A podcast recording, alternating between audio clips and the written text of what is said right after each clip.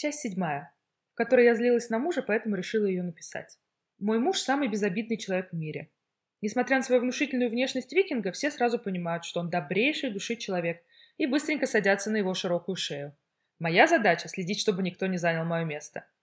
А если серьезно, то мы настоящая команда. И понимаем друг друга без слов. Всегда. Ну или почти всегда.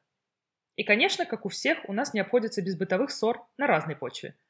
Например, я никогда не допиваю чай, что рождает в душе моего мужа бурю отчаяния. Казалось бы, подумаешь, а нет. Из-за этого может разыграться большой скандал. Но я нашла решение этой проблемы. И нет, я все равно не допиваю чай. Просто я выливаю его из кружки быстрее, чем спохватится муж. А меня, например, раздражает то, что викинг постоянно вляпывается в какие-то нелепые ситуации. Из последнего. По пути домой он проспал свою остановку. И еще десяток других после нее и уехал поздно ночью в другой город, имея на телефоне 10% зарядки.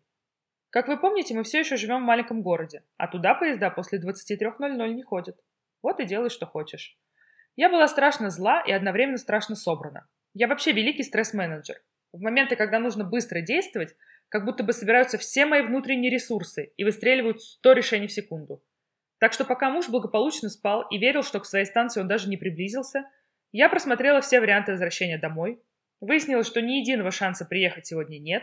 Позвонила в гостиницу, чтобы узнать, работает ли ночью ресепшн. Забронировала номер, отправила мужу подтверждение и велела выучить адрес наизусть на всякий случай, если телефон все-таки сядет. Так как времени и возможности ругаться на него у меня не было, я отложила разборки на утро. Но когда он приехал, мы так смеялись над нелепостью всей ситуации, что воспитательные планы не состоялись. Да и в чем тут можно сделать вывод? Не спать в поезде? Я сама, едва транспорт трогается с места, проваливаюсь в миры разноцветных сновидений. Один раз за время, пока стюардессы рассказывали инструкцию безопасности, успела поспать, выспаться и проснуться, а мы еще даже не взлетели. Но все равно нужно закрепить как правило. Ехать домой на предпоследнем поезде, чтобы всегда можно было вернуться.